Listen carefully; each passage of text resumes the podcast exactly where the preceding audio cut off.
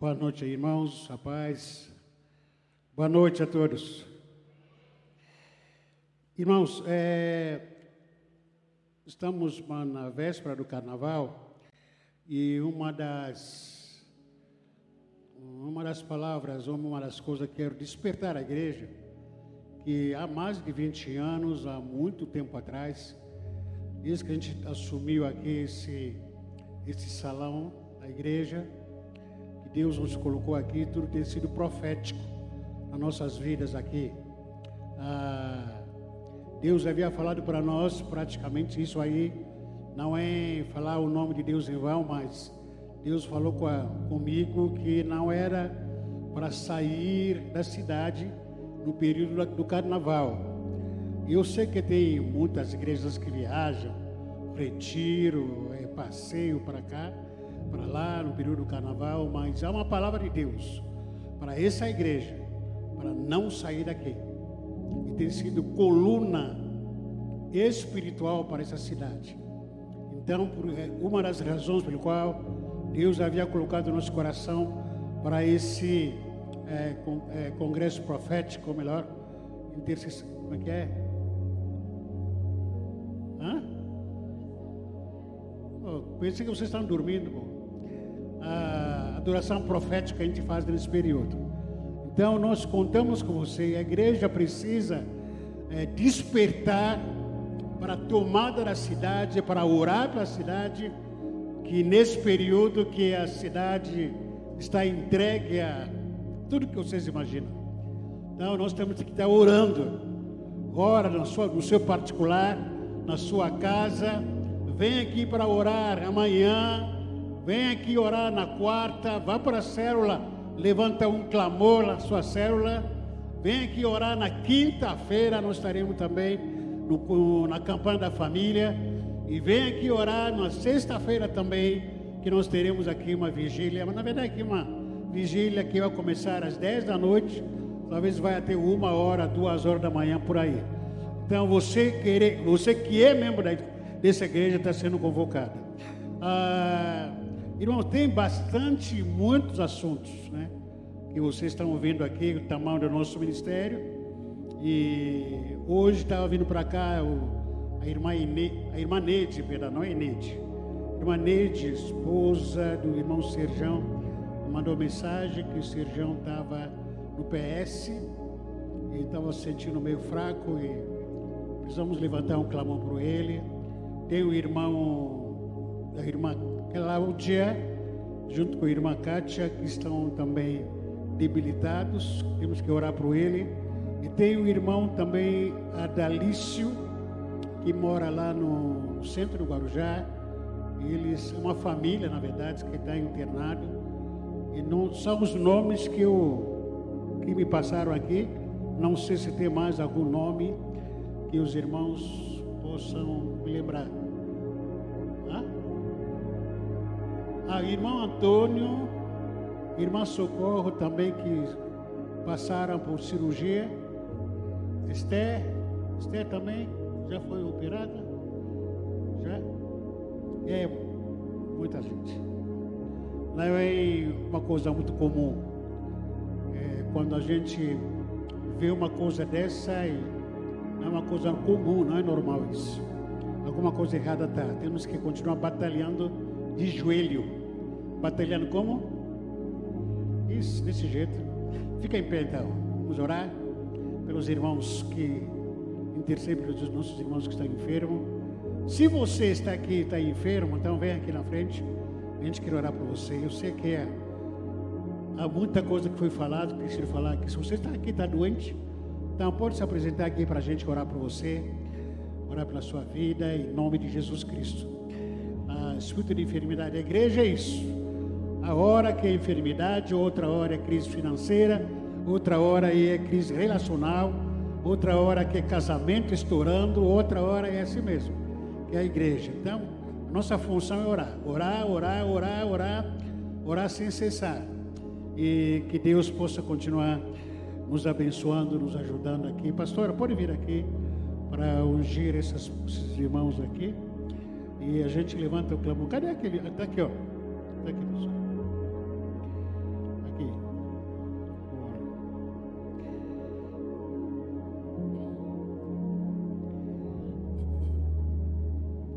Levanta suas mãos, suas mãos, concordando com essa oração. Vamos clamar. Se você se lembrar de algum irmão que não foi citado aqui, ora por ele também. São os nossos irmãos, é a igreja do Senhor.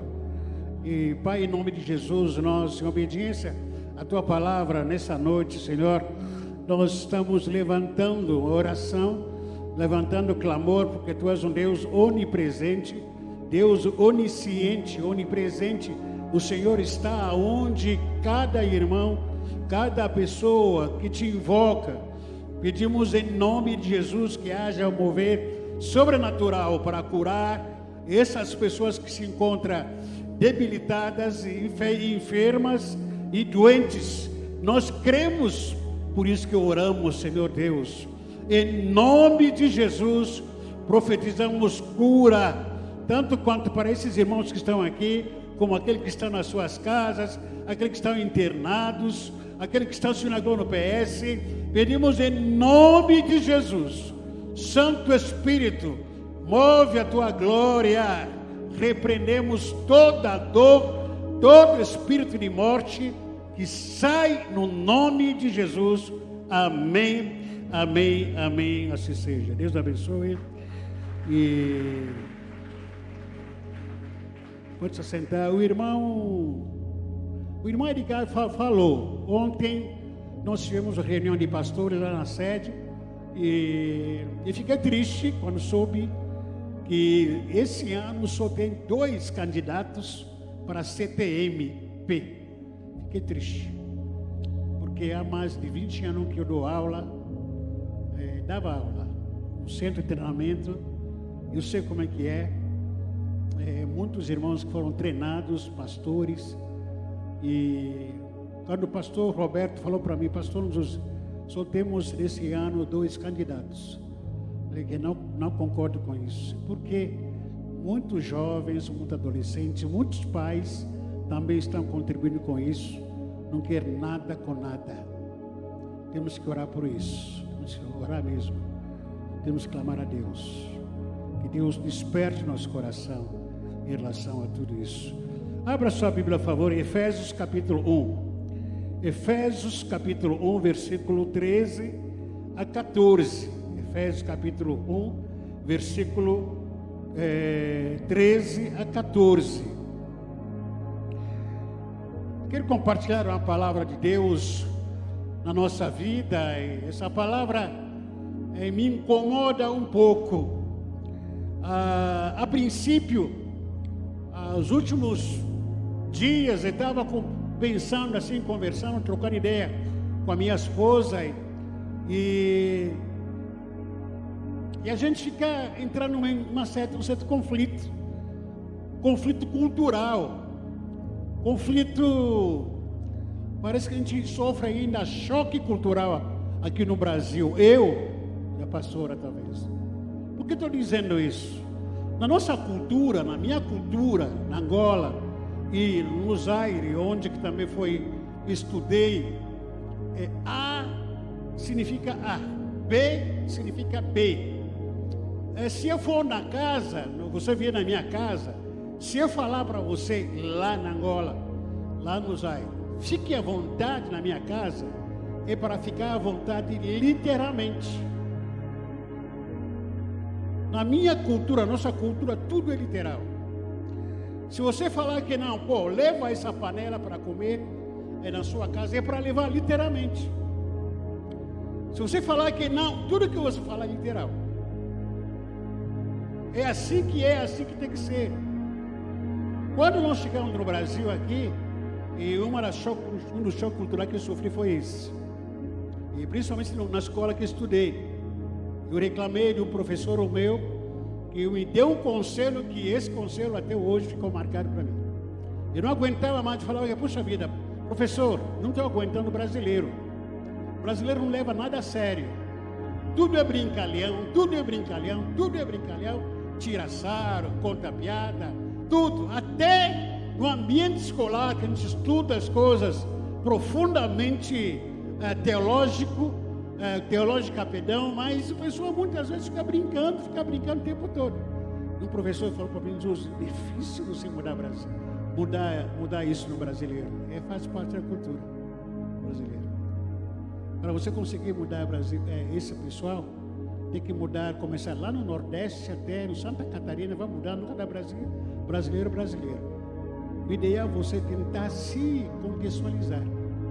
E um pouco contextualizei, mas ainda dentro de mim, ainda grita essa cultura.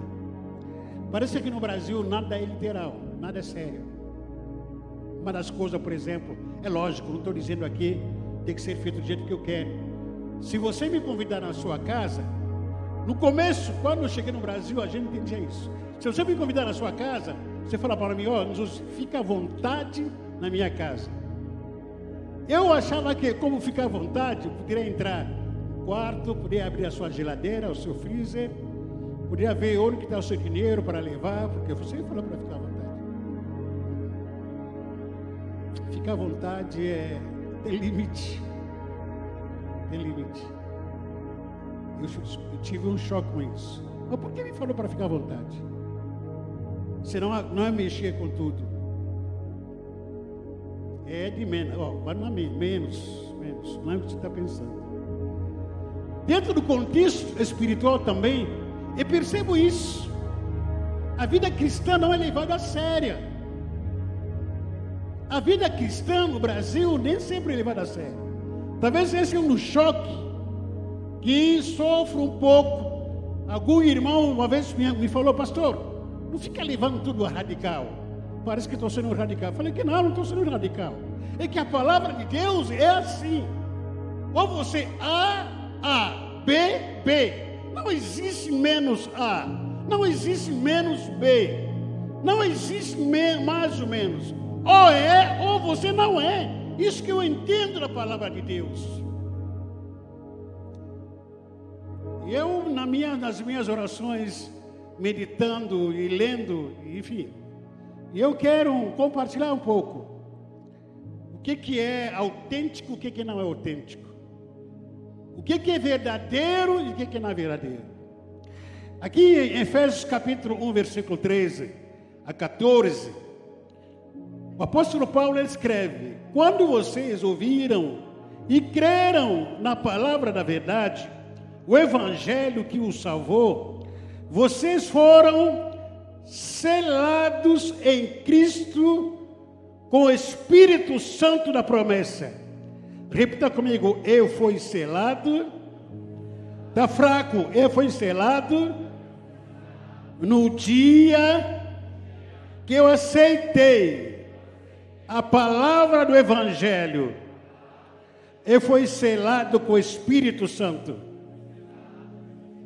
Amém?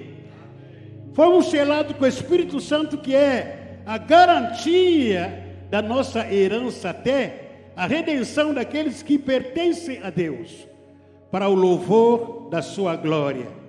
Queridos, a Bíblia está nos afirmando que no dia, você, um dia que você ouviu e aceitou a palavra do Evangelho, a pregação que foi pregada, não importa se foi numa igreja, se foi numa célula, ou individualmente falando, você ouvir a palavra do Evangelho. Quando você aceitou a palavra do Evangelho, entrou em você o Espírito Santo de Deus, selou você.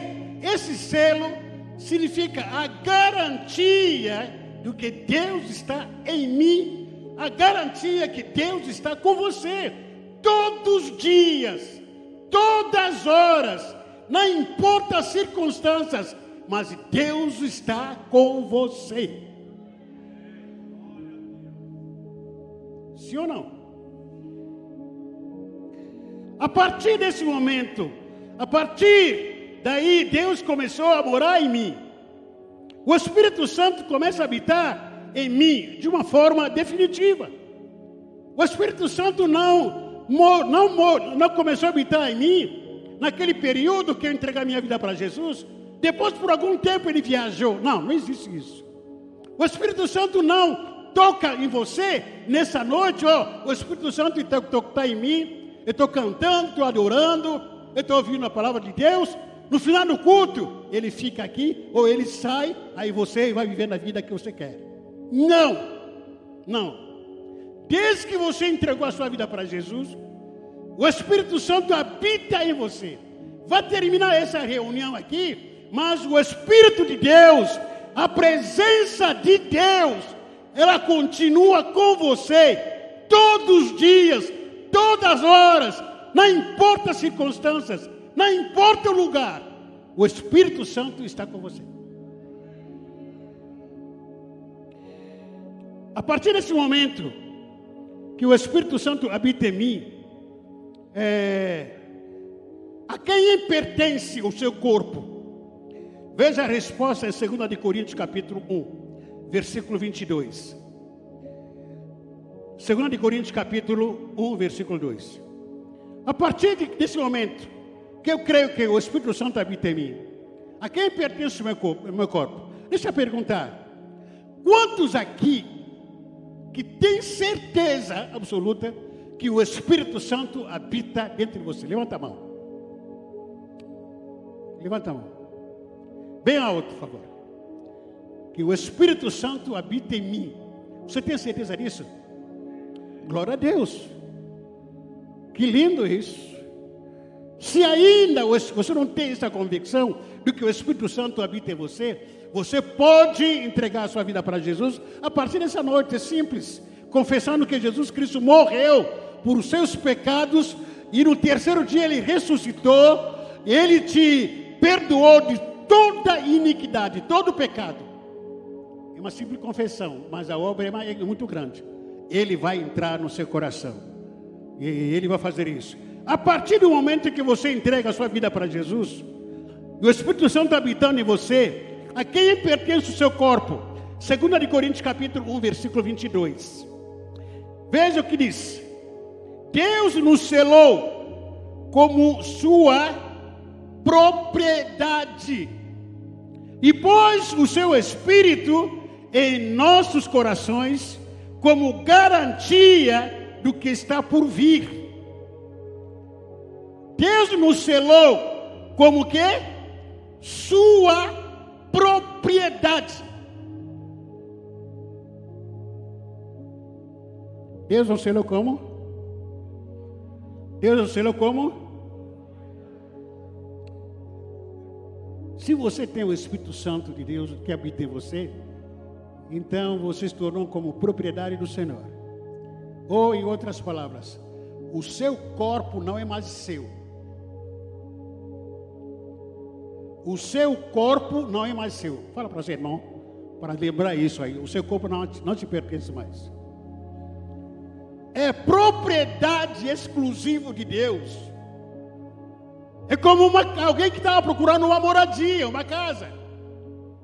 Procurou, procurou uma casa desocupada. Não encontrou, mas de repente encontra. E você, você estava assim, ó. Vende-se, vende-se, com a placa na testa. Vende-se esse terreno. Vende-se essa barraca. Eu era uma barraca, eu. Era uma barraca. Hoje estou me tornei o templo do Espírito Santo. Ninguém morava aqui.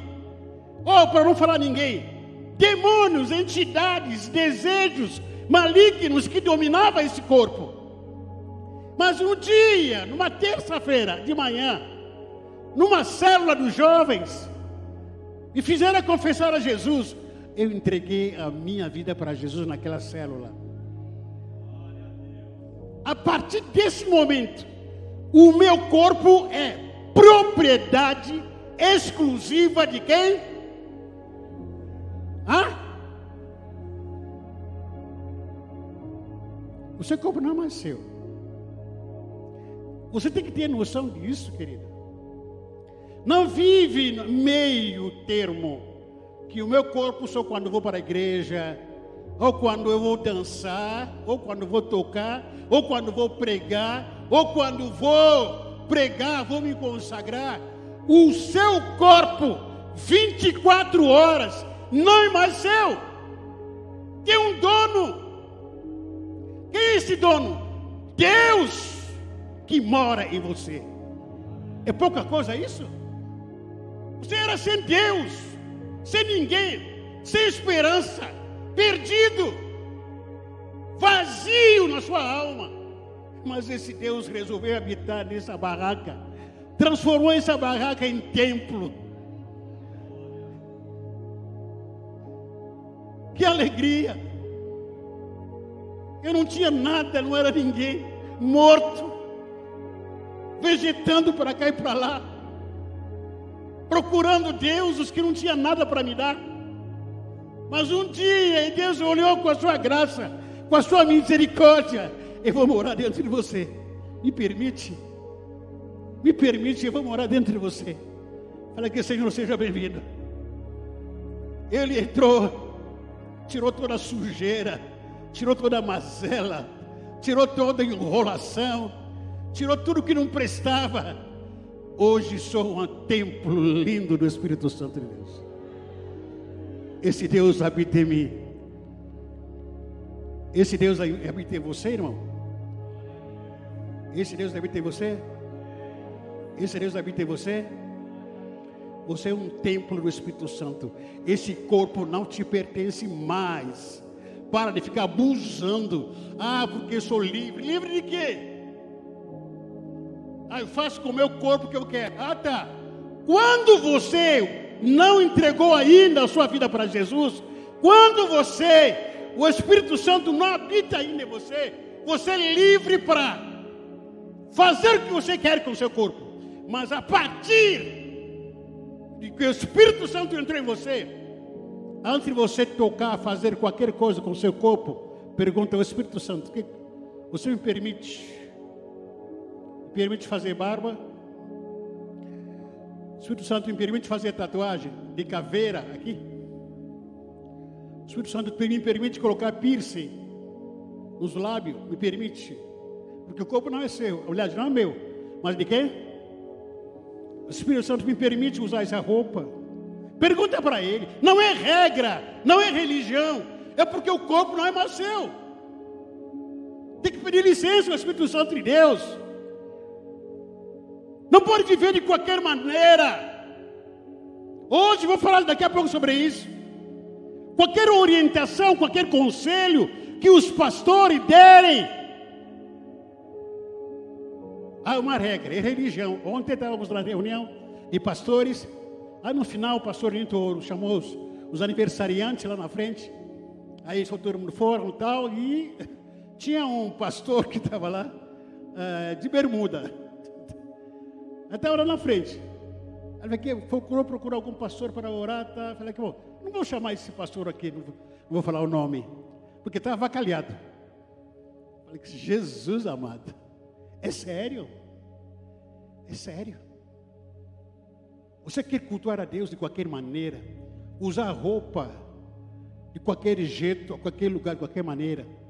Minha, minha esposa estava falando para mim, foi no fórum, lá no Guarujá, com Michel. Estava de camiseta e de regata. Estava de bermuda. Proibido entrar de bermuda. No fórum. Foi tirar algum documento. Proibido entrar de bermuda. Não pode. Agora aqui, pode vir de regata, de bermuda, pode vir de sunga, pode vir de cueca, porque a gente é livre. Irmão, para de brincar com as coisas de Deus. Para de ficar relativizar aquilo que não é relativo. As coisas de Deus são sérias. Deus nos leva a sério. O seu corpo é templo do Espírito Santo de Deus. Não mais te pertence. Depois que o Espírito Santo começou a habitar em, em você, o seu corpo se tornou propriedade de Deus. O meu corpo se tornou o quê? Propriedade de quem? Agora, para que serve a propriedade de Deus? Vamos lá, 1 de Pedro, capítulo 2, versículo 9 a 10. Para que serve a propriedade de Deus? 1 de Pedro capítulo 2, versículo 9 a 10.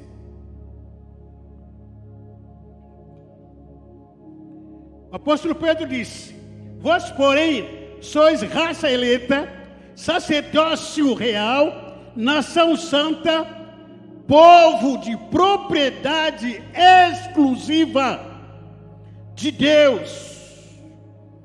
Repita comigo: eu sou. Eu sou uma raça eleita, sacerdote real, faço parte de uma nação santa, separada. Eu sou propriedade. Tá fraco? Grita, eu sou propriedade exclusiva de Deus, a fim de proclamar o propósito, a fim de proclamar as virtudes daquele que vos chamou das trevas para a sua maravilhosa luz. Versículo 10: Vós sim, que antes não ereis povos, mas agora sois povo de Deus, que não tinhas alcançado misericórdia, mas agora alcançasse misericórdia. Antes eu tinha uma posição por aí, largado, jogado, que não tinha Deus, não tinha nada, não era povo, mas a partir do dia que eu entreguei a minha vida para Jesus, me tornei como uma raça eleita, sacerdote real, nação santa, separado, povo exclusiva. A exclusividade é para Deus. Sabe o que significa isso? Deus em primeiro lugar no meu corpo. Deus em primeiro lugar na minha vida. Primeiro lugar não é pastora. Em primeiro lugar não é eu na vida dela. Mas em primeiro lugar é Deus na minha vida, no meu corpo. Em primeiro lugar, não é meu namorado no meu corpo. Em primeiro lugar, não é meu pastor no meu corpo. Em primeiro lugar, não é a minha namorada, o meu culto. Como é que é? Crush. Crush. Michel, cadê tu? É cruz que chama? É, é croche. É, Michel, Michel me ensina essas coisas. Não é croche. Não sei se é croche ou cruz. Mas o primeiro lugar é Deus na minha vida. Na minha vida. Porque exclusividade é dele. A exclusividade no meu corpo, não a minha esposa, não a pastora Eliana. Mas é quem é? Quem é? Isso precisa estar conscientizado na sua vida. Vivido na sua vida. Não é uma coisa simplesmente teórica não, eu acho que li isso. Não, é uma coisa que você precisa viver todo dia, toda hora. A exclusividade do meu corpo é de Deus. A exclusividade da minha vida é Deus. Ah, pastor, está exagerando. Então, vamos. Vamos continuar aqui. O propósito dessa propriedade de Deus na minha vida, que é a minha vida, primeiro, não posso sofrer desvio de função. Quando o meu corpo é propriedade exclusiva do Senhor, ela tem um propósito, ele tem um propósito. Eu não posso realizar, viver com desvio de, função. O que é desvio de função? Deus fez o meu corpo como exclusividade dele, mas eu não faço não vive o propósito dele. Esse corpo, a minha vida, exclusiv, exclusividade de Deus. Mas o que, que eu vivo? Nada. Eu não faço nada. Eu não vou na igreja, eu vou quando eu posso. Eu vou orar quando eu posso orar. Eu vou evangelizar quando me der vontade. Eu vou me santificar quando me der vontade. Eu vou na palavra quando vou ler a Bíblia, quando me der vontade. Eu só vou fazer a vontade de Deus de vez em quando. Eu não posso também exagerar. Você, com seu corpo, você sofreu o que? Desvio de função. Que o seu corpo não está realizando ou vivendo o propósito pelo qual o Espírito Santo mora nele. Como propriedade exclusiva de Deus, você não faz nada para ele não adora, não serve Ele. O Espírito Santo habita em você, mas o que, que você faz com o Espírito Santo que habita em você? Porque o propósito do Espírito Santo, fazer o meu corpo como propriedade exclusiva dele, é para proclamar o Evangelho, é para fazer a obra, é para fazer aquilo que ele quer, não aquilo que eu quero, é para obedecê-lo 100%, é, não é 99,9%. Ou eu sou 100% de Deus, ou não sou nada. O propósito dessa propriedade de Deus, primeiro, não pode sofrer desvio de função. Não pode viver fora do propósito. Primeiro, para proclamar as virtudes daqueles que nos chamou das trevas. Esse é o propósito. Segundo, como Jesus tratou da sua propriedade quando, quando sofreu desvio de, desvio de função. Vamos tentar trazer assim é, literal, não literalmente, mas como exemplo. O que aconteceu em Mateus capítulo 21, versículo 12 a 13. O que, que diz aí? Jesus entrou no pátio do templo, expulsou todos que compravam, vendiam naquele lugar, derrubou as mesas dos que trocavam dinheiro e as cadeiras dos que vendiam bombas. Versículo 13 diz: nas escrituras sagradas está escrito que Deus diz o seguinte: a minha casa será chamada de quê? Sabe por que, que Jesus Cristo, segundo propósito, sabe por que, que a sua vida se tornou propriedade exclusiva de Deus? Para que essa propriedade exclusiva de Deus se torne casa de oração. é casa de oração. O seu corpo tem que ser casa de oração. Mas não tem sido casa de oração. Tem sido o quê? Negócio, negócio, negócio de dinheiro. Fica fazendo câmbio financeiro no seu coração. O que quita mais é o dinheiro no seu corpo. Quando Jesus ele, ele entra no, no pátio templo, ele ficou bravo. Uma das raras vezes que Jesus ficou bravo.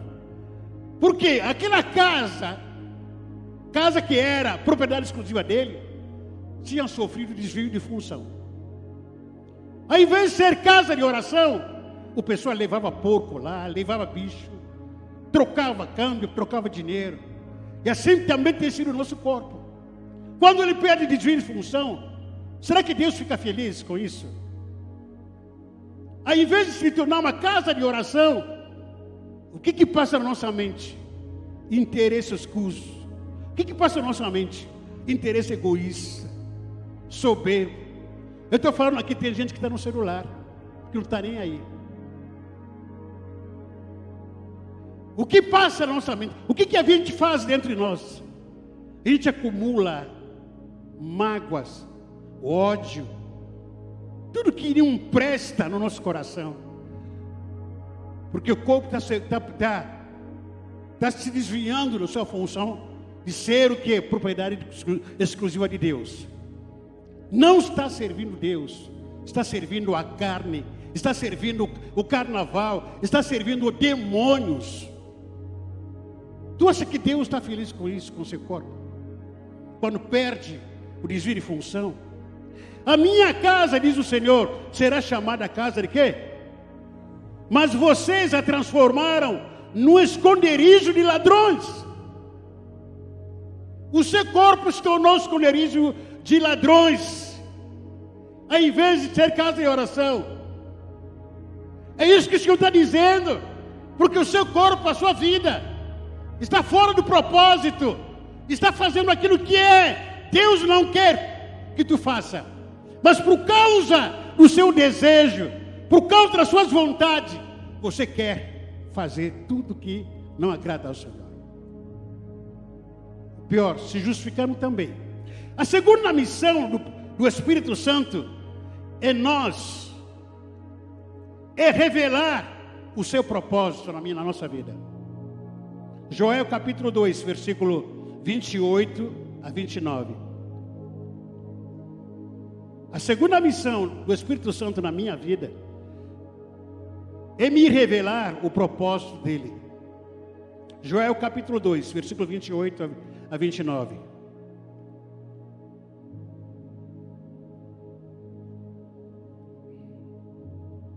O Senhor diz ao seu povo: depois disso, eu derramarei meu espírito sobre todas as pessoas, os filhos e as filhas de vocês eh, anunciarão a minha mensagem, os velhos sonharão e os moços terão vis visões, até sobre os escravos e as escravas eu derramarei o meu o espírito. Qual é o propósito de Deus para a minha vida? Qual é o propósito de Deus para meu filho, para minha filha? Qual é o propósito de Deus para quem está tá achando que eu estou velho, estou aposentado? Qual é o propósito de Deus? Deus tem um propósito para cada um de nós. Ao habitar dentro de vocês, o propósito de Deus é: filhos e filhas, seja um profeta que prega a palavra de Deus. Menino, adolescente, jovem, prega a palavra de Deus no colégio, entre amigos, lá na escola, no campo de futebol. Não é só para jogar futebol. Abra sua boca, Deus vai te capacitar para pregar a palavra de Deus para os seus, para os seus amigos, para seus, seus colegas, em nome de Jesus. Por quê? O Espírito Santo habita nos jovens, habita em adolescentes, habita em nossos filhos. Mas os pais estão deixando. Os pais colocam o celular na mão do filho, da filha, os pais estão preocupados mais com, namoro, com o namoro da filha ou do filho. O que aconteceu? Desvio de função. Não estão realizando aquilo que Deus propôs para seus filhos, para suas filhas. O Espírito Santo já foi derramado, sim ou não? Os velhos sonharão.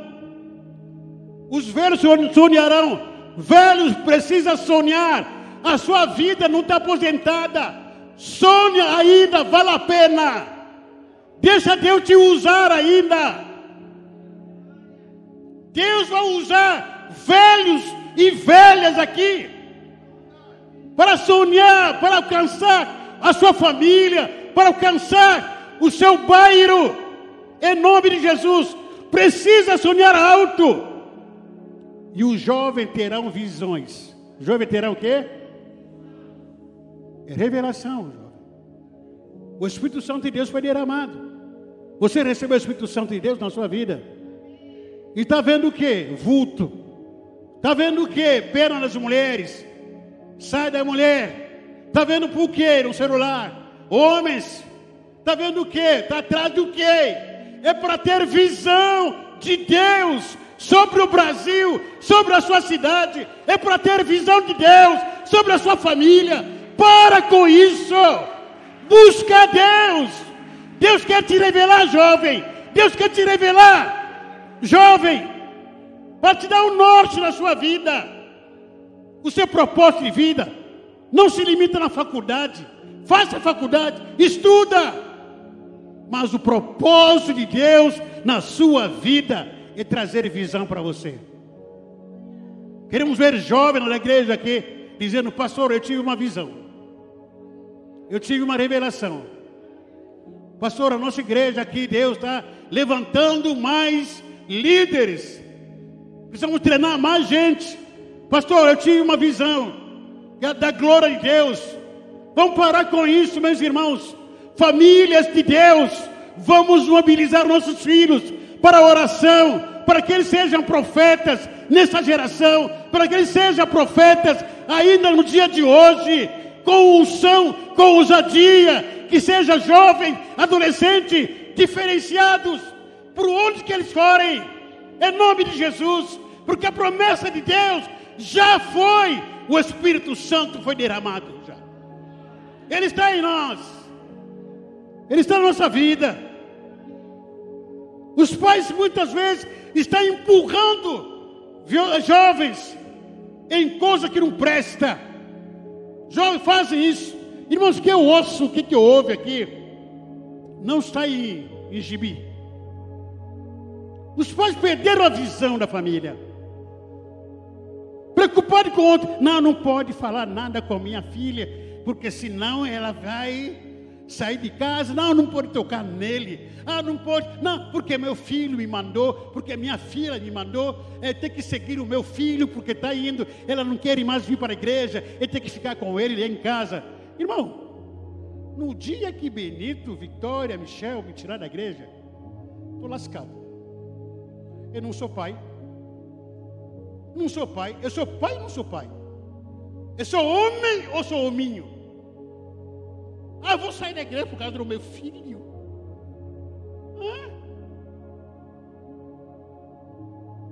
Filho manipulando os pais. Filho mandando nos pais.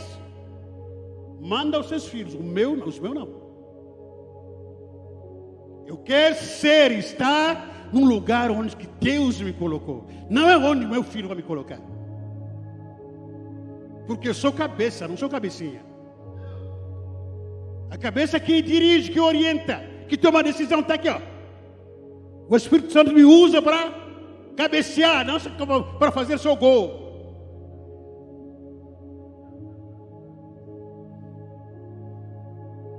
Por que, que nós temos que, temos que ser uma geração que profetiza? com visão, com revelação. Porque o próprio Jesus Cristo, ele demonstrou obediência ao propósito. O próprio Jesus ele foi obediente ao propósito de Deus, ao propósito do Pai para a sua vida. Lucas capítulo 4, versículo 18. Lucas 4, versículo 18.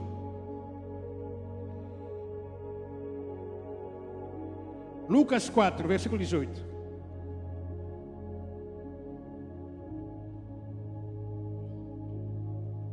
O Espírito do Senhor está sobre mim.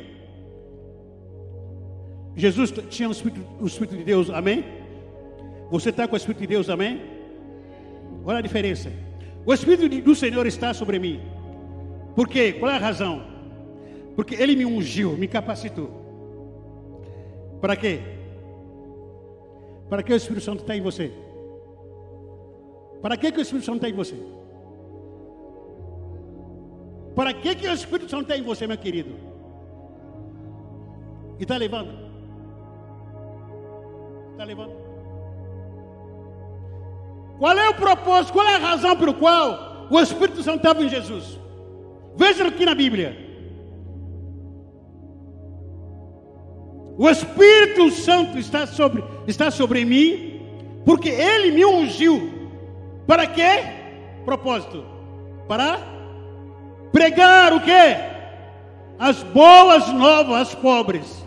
Ele me enviou para proclamar liberdade aos presos e recuperação da vista aos cegos, para libertar os cativos. Meu irmão, você tem o Espírito Santo de Deus? Olha para mim. Tem o Espírito Santo de Deus, você? Desculpa a expressão. Talvez o seu Espírito Santo, talvez o Espírito Santo que está em você está tá, tá paralítico. Ou está gordo demais, não faz mais, não faz nada, está cansado.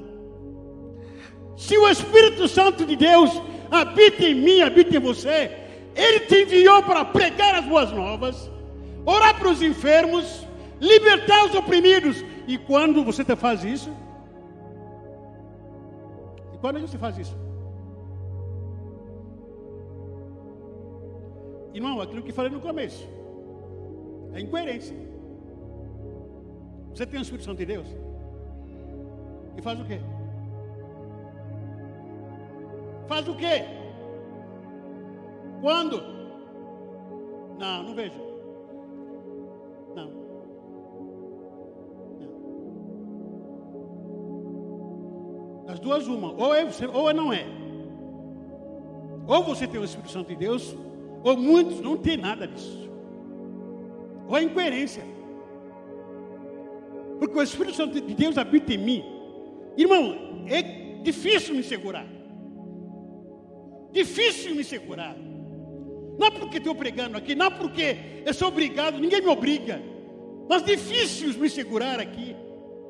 Sem falar da palavra de Deus para onde que eu vou. Por quê? O Espírito, o propósito do Espírito de Deus habita em mim, é isso. Quando não falo, eu fico meio angustiado fico triste. Meu coração fica palpitando quando não falo nada. Porque o Espírito Santo que habita em mim, ele está vivo. Ele quer que eu pregue o Evangelho. Eu quero que eu ore para os enfermos. Ele quer que eu expulse demônios. E essa é a missão do Espírito Santo de Deus. Agora, nós cantamos, nós falamos que eu tenho o Espírito Santo. Faz o que o Espírito Santo na sua vida, meu querido amado irmão? Faz o que? Demonstra que você tem o Espírito Santo. Me dá evidência que você tem o Espírito Santo de Deus. Algumas evidências, só uma só. Que você tem o Espírito Santo de Deus. E mostra. Mostra. Afirmamos ter o Espírito Santo de Deus. Cantamos ter o Espírito Santo de Deus. Pulamos que tem o Espírito Santo de Deus. Me dá uma evidência, só uma. Ah, porque, pastor, eu caio no chão. Jesus não caiu no chão aqui, não. O que, que ele fez? Pregou. O que, que, que ele fez? Ele ficou caído no chão. Ah, porque Jesus dançou. Não estava dançando aqui. Ele afirmou: O Espírito do Senhor está sobre mim. Para quê? Pregar. Para quê? Pregar. Para quê? Ele me capacitou para orar, expulsar demônios, libertar os cativos. Propósito. O resto é conversa. Se o Espírito que nós afirmamos, que você afirma dentro de você, que está dentro de você, se não realiza essa obra, irmão, aceita Jesus. Ele começa tudo de novo. Ainda é tempo. Ainda está na hora de você recomeçar tudo a zero e invocar o nome do Senhor Jesus na sua vida, porque tem coisa errada. Domingo passado eu desafiei a igreja aqui. Algum de vocês não estava. Pelo menos esse ano, consegui levar uma pessoa para Jesus. Como evidência do que você tem o Espírito Santo de Deus. Sou uma pessoa. Se levar Segundo, aliás, dois, lucro. Porque, irmão, não posso me conformar. Não dá, não dá. É não dá. Não dá, não dá. Não dá. Dá. Deus está em mim. Faz o quê? Não, estou aqui berço esplêndido. Estou cansado. Não, estou cheio de problema na cabeça, dor de cabeça. Não, porque ninguém me ama. Está repreendido. Está amarrado. Está expulso esse demônio. Irmão, o Espírito Santo está em mim. Não dá, não dá, não dá. Para mim não dá. Eu fico perguntando: que espírito que o povo tem? Entregou a sua vida há, um ano, há dois anos, há três anos. Afirma que tem Deus no coração, mas continua a mesma coisa. Nunca levou nenhuma alma de, uma, de um gato, nenhuma alma de um mosquito para Jesus nunca pregou. Se gaba, eu conheço a palavra, eu prego. Deus fala comigo. Irmão, conta outra. Me dá evidência, evidência, evidência. Me dá evidência que você tem Deus. Mostra-me que você tem o Espírito Santo de Deus. O resto conversa.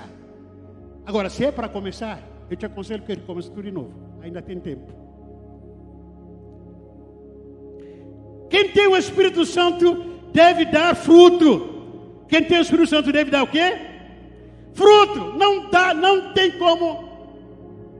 Não tem como pensar diferente. Não dá, não dá, não dá. Não me, não me convence. Que tem o Espírito Santo de Deus. Cadê fruto? Ah, pastor, mas Deus sabe tudo. É, Deus sabe que você é safado. Mentiroso. Quem tem o Espírito Santo de Deus deve demonstrar, dar fruto. Mateus capítulo, último versículo aqui. Mateus capítulo, último texto. Mateus capítulo 7. Versículo 15. Mateus capítulo 7.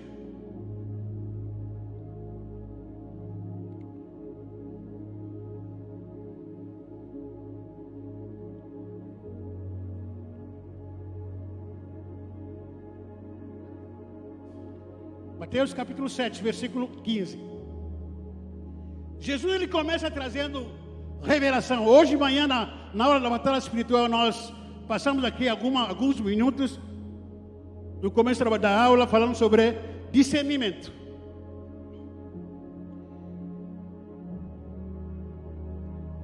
Versículo 15 diz, Mateus 7: Cuidado com os falsos profetas que vêm a vós disfarçados em pele de ovelha, mas interiormente são lobos devoradores. Primeiro aqui, que nós temos que ter discernimento desse, desse momento que nós estamos vivendo. Você tem que ter discernimento para você entender o que está sendo ensinado hoje em dia o que está sendo pregado, profetizado, hoje em dia, até sendo se usando banalmente o nome de Deus. Tem que tomar muito cuidado. Triste realidade que a gente está vivendo hoje. Muitos profetas em redes sociais, nas igrejas por aí, muitos profetas, muitos pastores, apóstolos, se fazendo de melhores, conhecedor, poderosos. São os únicos homens, são as únicas mulheres que Deus usa. Falando mal e caluniando de outros pastores e igrejas. Falando que ninguém deve se submeter à igreja. Muitos pastores, apóstolos por aí, falando que não pode submeter à igreja.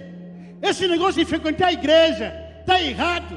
É religião isso, é religiosidade não pode se submeter para, ao pastor. Ouço alguns vídeos. Pastores falando mal de outros pastores. Igrejas falando mal de outras igrejas. Me entristece muito. Outros pastores, outros líderes falaram mal que aquela igreja dá dízimo. Dízimo não é bíblico. Tudo isso é religião. Pior, o pior de tudo, irmãos, os urubus espirituais, os urubus, gospel, aqueles que não querem se comprometer com a verdade, acaba indo atrás do evangelho fácil. Dizem amém para aqueles pastores, igrejas, que está pregando heresias, que fica falando mal de outros pastores. Hoje em dia, meus irmãos, o que está traindo muitas vezes os seguidores? O que é? É um pastor falando mal de outro pastor. Joga na rede social. Rede social. É uma igreja falando mal de outra igreja. Atrai crente. Atrai seguidores. É um falando mal de outro, outra pessoa. Está traindo muita gente. O pior de tudo Muitos de nós seguimos. A gente fica falando amém, amém, amém, amém, aleluia. A minha opinião é religião. Isso aí não vale, não vale. Isso aí, a gente vai aplaudindo, seguindo todo esse herético. Herético. Me envergonha como pastor, me envergonha como filho de Deus. Sabe por quê?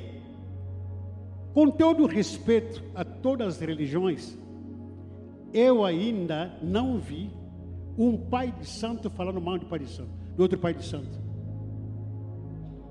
Ainda não vi ainda um padre falando mal de outro padre em redes sociais.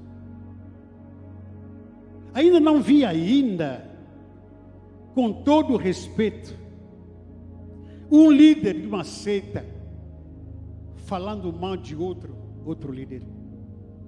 O que eu vejo mais são irmãos líderes falando mal de outro. Evangélico. Evangélico. É triste realidade. Vivemos um momento de uma igreja dividida. E aí a gente vai mentindo a, a, em relação a uma igreja. Só, só por causa de quê? Atrair seguidores para mim. Tem um pastor por aí que vocês seguem. Ele não tem uma igreja, só tem em rede social, que muitos adolescentes e jovens gostam disso aqui.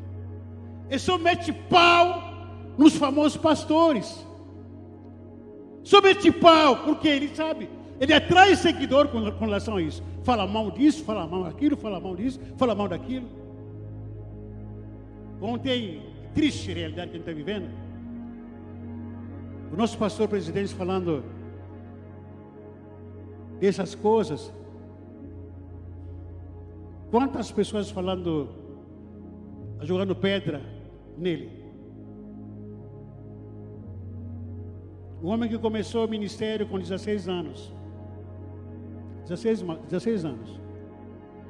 Solteiro. Largou tudo. Hoje vem toda essa gente que não tem compromisso com Deus. Jogar, jogando pedra e nele, sendo apedrejado por difamações, calúnias.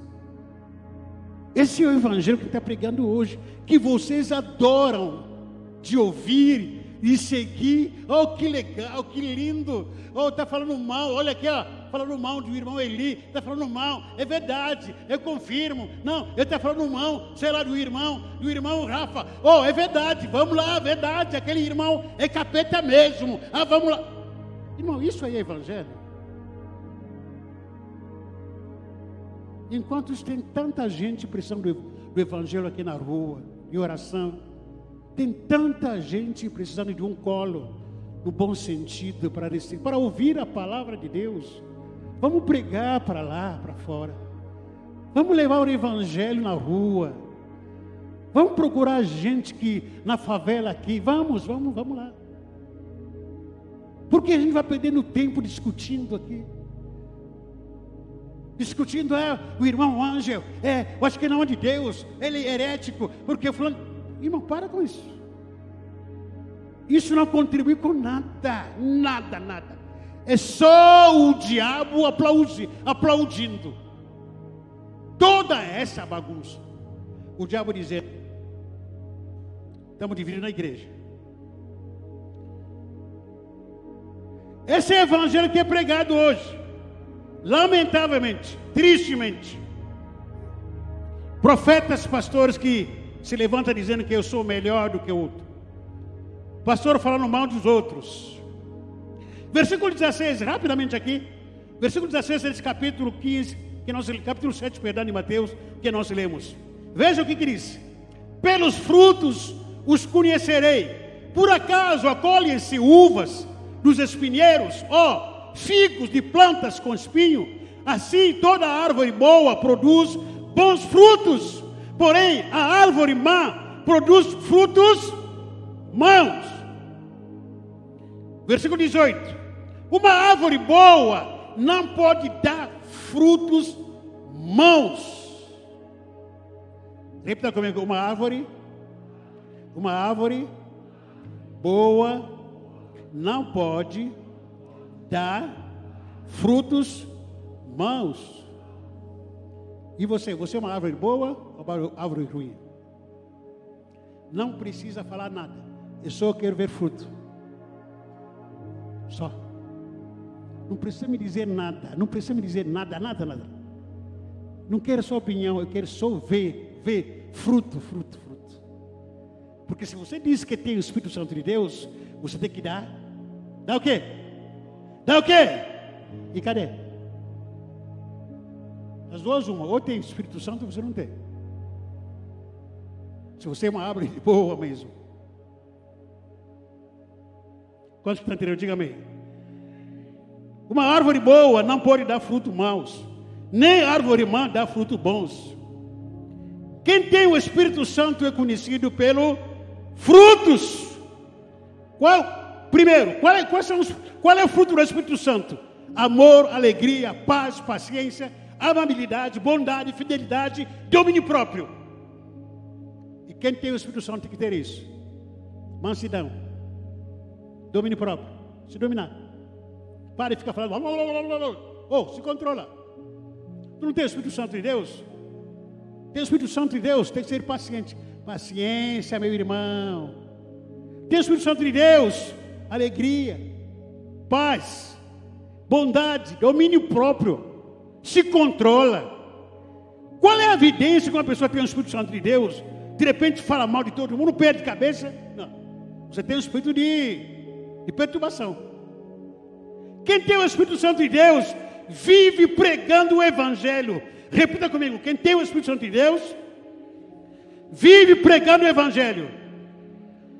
Se realmente você tem o Espírito Santo de Deus, você precisa ser impulsionado para pregar o Evangelho na sua casa. Ah, pastor, já preguei. Continua. Ora para a sua casa, pregando o seu Evangelho na rua, no trabalho. Para que, que Deus te colocou naquele lugar de trabalho com os incrédulos? Para que você seja missionário naquele lugar. Prega para os seus colegas, lá no seu trabalho, lá na praça, em redes sociais. Ore pelos oprimidos. Ah, não estou me sentindo mal, quero orar por você. Vem aqui. Lá no trabalho. Ah, estou me sentindo com dor. Eu vou orar por você. Posso orar? Chama o seu colega, chama o seu irmão, chama o seu vizinho. Vem que eu vou orar por você, porque o Espírito de Deus está em mim. Eu vou orar por você para ser curado. Deve orar? Sou pastor. Ah, vou chamar para o pastor. E você tem o que? O espírito de demônio? É? É? Não faz nada? O espírito de preguiça? Pregue o evangelho. Ora para os oprimidos, pelos cativos. Vai atrás dos afastados. Vai para a célula. Não pode deixar de perder ou desejar de perder uma pessoa salva. O frontal está se afastando. Eu vou atrás dessa pessoa.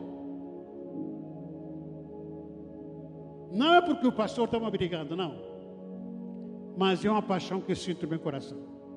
Eu preciso salvar vidas. Eu preciso mostrar para Deus que tem o Espírito Santo de Deus. Mostra uma prova para Deus. Mostra uma prova para todos que admiram você como evangélico. Mostra uma evidência, fruto de que você tem o Espírito Santo de Deus. Prova para as pessoas. Falar só não basta. Não basta. Até o diabo fala. Até os incrédulos falam por aí: Eu sou de Deus. Até por aí os, os outros, outras pessoas falam que são filhos de Deus. Mas não tem o Espírito Santo de Deus. Irmão, ou a gente é, ou a gente não é. Ou você tem, ou você não tem. Não consigo imaginar diferente. Não consigo. Terminando, o apóstolo Paulo está dizendo: Não entristeçai o Espírito Santo de Deus, com o qual vocês foram selados para o dia da, da redenção. Não fazer o quê? Não entristecer. Será que o Espírito Santo está feliz com os frutos que você produz? Será? Pergunta para ele. Consegue perguntar? Espírito Santo, você está feliz comigo? O que você faz de diferente como evidência do que você tem o Espírito Santo de Deus, com aquilo que o mundo faz. O que você faz na igreja que seja diferente do mundo? Como evidência que você tem o Espírito Santo de Deus. Só ouvir no culto é prova do que você tem o Espírito Santo de Deus? Te pergunto. Não, porque todo mundo pode vir no culto sempre precisa ter o Espírito Santo de Deus. Só dançar Nada contra os irmãos que irmãos que dançam, outros aí que dançam. Só dançar na igreja é uma evidência que você tem a Espírito de Deus? Não. Porque no mundo aí tem gente que dança. Tocar, cantar na igreja é evidência que eu tenho o Espírito Santo de Deus? Não. Não, não, não. Não, é evidência. Porque no mundo aí canta até melhor, toca melhor. Não tem o Espírito Santo de Deus. Está conseguindo me entender? Está conseguindo pegar a visão? É só contribuir na igreja. É prova que você tem a inscrição de Deus? Não. Porque tem gente por aí que tem ricos que dá dinheiro contribuir com obra social muito mais do que nós. É só palestrar, é evidência que você tem a inscrição de Deus? Não. É só rezar ou orar. É evidência que você tem a inscrição de Deus? Não é evidência. É só reunião de conversa. É evidência do que você tem o Espírito Santo de Deus? Não. Só isso não. Podemos fazer tudo isso, mas com algo a mais: unção, presença, que faz diferença. Algo que evidencia diferente do mundo, que eu canto aqui, mas com a diferença, ganho almas. Eu danço, mas ganho alma por causa da unção que é derramado sobre nós. E faz uma oração que mais ganhou alma. Por causa da unção que derramou de nós. O Espírito Santo que habita em nós não é calado, não é surdo, não é mudo. Ele me impulsiona para pregar. Ele me impulsiona para alcançar outras vidas. Se só trabalhar aqui na igreja, irmãos, isso não é evidência de que você tem o Espírito Santo de Deus. Não é. Não é. O que evidencia que o Espírito Santo de Deus está em você, aquilo que Jesus disse em Lucas, capítulo 4, versículo 18: O Espírito do Senhor está sobre mim, porque me enviou para pregar boas novas, para orar pelos oprimidos, libertar os cativos. A pergunta é: quanto cativo que você libertou ou tem libertado? Aonde está pregando o Evangelho? Estou te perguntando. Dá prova, dá evidência dessa afirmação que você fez, de que você tem o Espírito Santo de Deus. Porque o julgamento virá. E quando virá, vai apertar muita gente. Diz o versículo 19: toda árvore que não produz fruto bom, será o quê? Será o quê?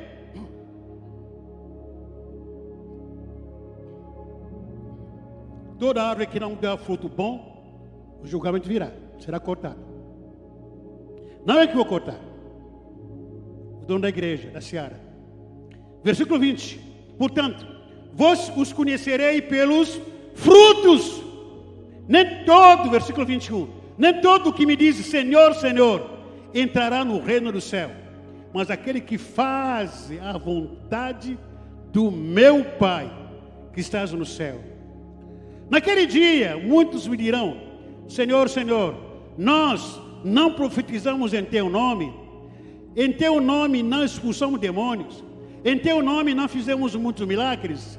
Então lhe direis claramente: Nunca, nunca vos conhecerei, nunca vos conheci. Afasta-se de mim, vós que praticais o mal. Fique em pé. Foi duro, né? Pega ingresso de volta. No final de culto. Vamos devolver seu ingresso. Porque você não merecia ouvir isso. Uma ova.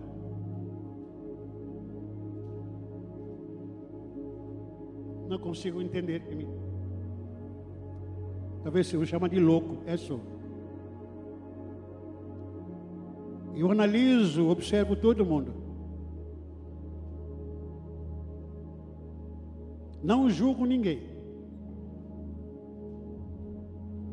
Observo o que todo mundo fala, o que todo mundo faz. Na sexta-feira estávamos na reunião de pastores, lá no centro. A gente falava sobre isso. Deus coloca em, em nossas vidas um discernimento, um olhar espiritual, você bate aquela pessoa, sem julgar. Decifica, esse aqui é, esse aqui não é, esse aqui é, esse aqui não é, esse aqui é, esse aqui é meia boca. Esse, esse aqui não adianta ter mais. Não tem. Ainda é tempo Ainda é tempo de recuperar o tempo perdido. Feche seus olhos. O que eu acredito é que o julgamento virá e não tardará. Chega de parar de brincar do Evangelho. Ou você tem ou não tem. Ou você é ou você não é. Você pode fingir para mim. Pode fingir para a pastora, pode fingir para a pastora. Mas para Deus não o julgamento virá. Toda árvore bom que não dá fruto será cortada. Não é de assustar nosso meio, se a gente perceber algumas pessoas se afastando. Não estou julgando, estou dando nome aos bois. Não, esse não quer mais ficar na igreja. Ah, não quer mais. Ah, porque, ah, porque me afastar. Não, vou ficar um pouco afastado. Não, porque não é estranhar. É porque o Espírito Santo está cortando. Está cortando, está cortando. Porque é uma árvore bom, mas não dá fruto. Ele está cortando. Quero orar com você. Quero orar para a sua vida. Sei que essa palavra Deus me deu é duro para mim. Mas como profeta do Senhor, ele tem que falar, abrir a boca e falar. Ou é não é. Ou você se arrepende, ou você continua do jeito que está. Se você quiser oração, pode, pode vir aqui na frente. Eu tenho o Espírito Santo de Deus. E esse Espírito vai me capacitar para evidenciar a manifestação da Sua presença na minha vida. Eu não posso me calar, eu não posso ser interrompido, eu não posso viver além do propósito de Deus na minha vida. Não pode, não posso. Como também eu não quero ser cortado pelo Senhor. Eu não posso viver desvio de função na minha vida. Não posso. Eu quero viver o propósito de Deus na, na minha vida. Estou pronto de viver o propósito de Deus para mim e para minha família. Sai do seu lugar, vem aqui na frente para a gente orar. Se quiser, pode vir. Se não quiser, não vem. Não vem, precisa vir. Se não quiser. Mas haverá corte. Haverá. Haverá corte, haverá. Ou a gente é ou a gente não é. Somos igreja evangélica. Para quê? Para fazer o que, igreja evangélica? Para quê? Cantar, dançar, comer coxinha no final do culto. Isso é ser igreja evangélica, que não prega na rua, que não sai lugar nenhum. Ser evangélico é isso. Que não incomoda o inferno. Isso é ser evangélico. Igreja evangélica precisa pregar e viver o evangelho. Igreja evangélica tem que ser igreja fora das quatro paredes está mais preocupado só em panelinhas de sempre, as mesmas panelinhas de sempre. Em nome de Jesus, eu proíbo panelinha nessa igreja. Em nome de Jesus, sempre andando com as mesmas pessoas. Chama as novas, chama os incrédulos, chama, prega a palavra atrai novas pessoas. Hoje o irmão estava dando aviso, é só um visitante. Um visitante. Se você não consegue trazer visitante na igreja, é porque você tem sido um mau vizinho, um mau familiar parente, que você não consegue atrair ninguém para te seguir está com mão testemunho, no mínimo. Quando você diz, eu vou na igreja. Porque se for na sua igreja desse jeito, eu prefiro virar macumbeiro. Porque você é um mau vizinho. Porque você é um mau testemunho que você dá por aí. E ninguém quer te seguir. Vamos mudar essa história. Você quer mudar a sua história? Deus está aqui para transformar a sua história. Sai do seu lugar. Sai do seu lugar para a gente orar. Adora o Senhor. Adore, adore, adore, adore, adore. Adore, adore, adore. Adore. Quiser vir aqui, vem aqui. Pastor Ari. Pastor Ari, vem aqui a gente orar. Vamos orar. Vamos orar, vamos orar. Vamos orar, vamos orar. Não espera a corte chegar. A corte virá. A corte virá. Não espera a corte chegar. Ela virá. Ela virá. Vai cortar. O dono da obra vai cortar. Vai meter faca. E vai. Não espera para crer, para ver. Não. Antes que a corte chega, corra. Corra para Jesus.